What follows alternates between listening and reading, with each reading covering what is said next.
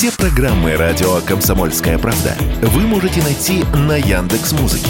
Ищите раздел вашей любимой передачи и подписывайтесь, чтобы не пропустить новый выпуск. Радио КП на Яндекс Музыке. Это удобно, просто и всегда интересно.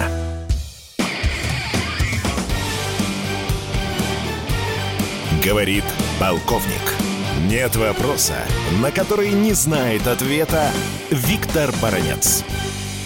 Вчерашнее чрезвычайное происшествие, связанное с обстрелом Белоруссии украинской зенитной ракетой комплекса С-300 по-прежнему остается в центре внимания и российской, и зарубежной прессы.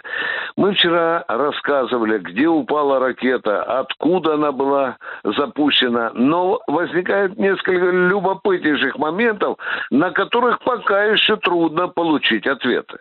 Ну, например, первый и главный, пожалуй, вопрос – Почему так долго молчал Киев и почему фактически до сих пор молчит Вашингтон? Мои белорусские источники говорят, согласование идет очень долго, ведь разница во времени там 8-10 часов. Вот это понятно. С большим любопытством между реакцией и из Вашингтона, и из НАТО. Но они как в рот воды набрали. Второй любопытный вопрос, в котором я сейчас занимаюсь, это, безусловно, а каким именно оружием была сбита украинская ракета. И вот здесь, конечно, надо в любом случае отдать должное белорусским э, средствам противовоздушной обороны, которые вовремя засекли ракету украинскую, эту сумасшедшую, и которая летела на территории Беларуси. Но, но, но, но. Все-таки основных версий пока остается две. Первая версия – это та сумасшедшая ошибка, которую допустила командование 540-го украинского полка, который стоит под Львовом. Почему он стрелял? А потому что вчера, вы знаете, был массированный налет наших ракет на Львов. Мы запустили по военным и военно-промышленным объектам этого города около 10 ракет. И, естественно, вот этот 540-й э, зенитный ракетный полк, он как раз и пытался сбить наши крылатые э, ракеты. И, естественно, вот здесь и вырисовывается версия, что опять непрофессионализм. Опять тот же вариант, что связанный с Польшей. Я попутно намечу, дорогие друзья, что у нас на памяти вот эта так называемая ошибочная стрельба зенитного ракетного полка Украины якобы имеет только два варианта. Польский, белорусский. Нет, нет, нет, нет.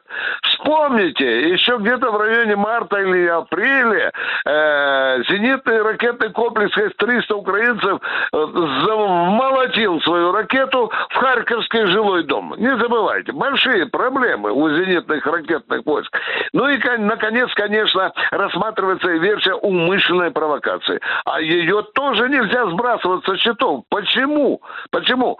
Потому что если это была целенаправленная стрельба по территории Беларуси, если бы, не дай бог, эта ракета попала там по атомной станции или по какому-нибудь химическому объекту, президент Беларуси отдал бы немедленно приказ подавить позиции той украинской части, с которой была эта опасная стрельба. И что тогда? Тогда бы была белорусская ответка. А была бы белорусская ответка, и была бы уже Украина-белорусская война. Вот этого очень серьезно, похоже, жаждут в Киеве, потому что бы Зеленский сразу закричал, Байден, нас бьют уже белорусы, давайте сюда свои войска.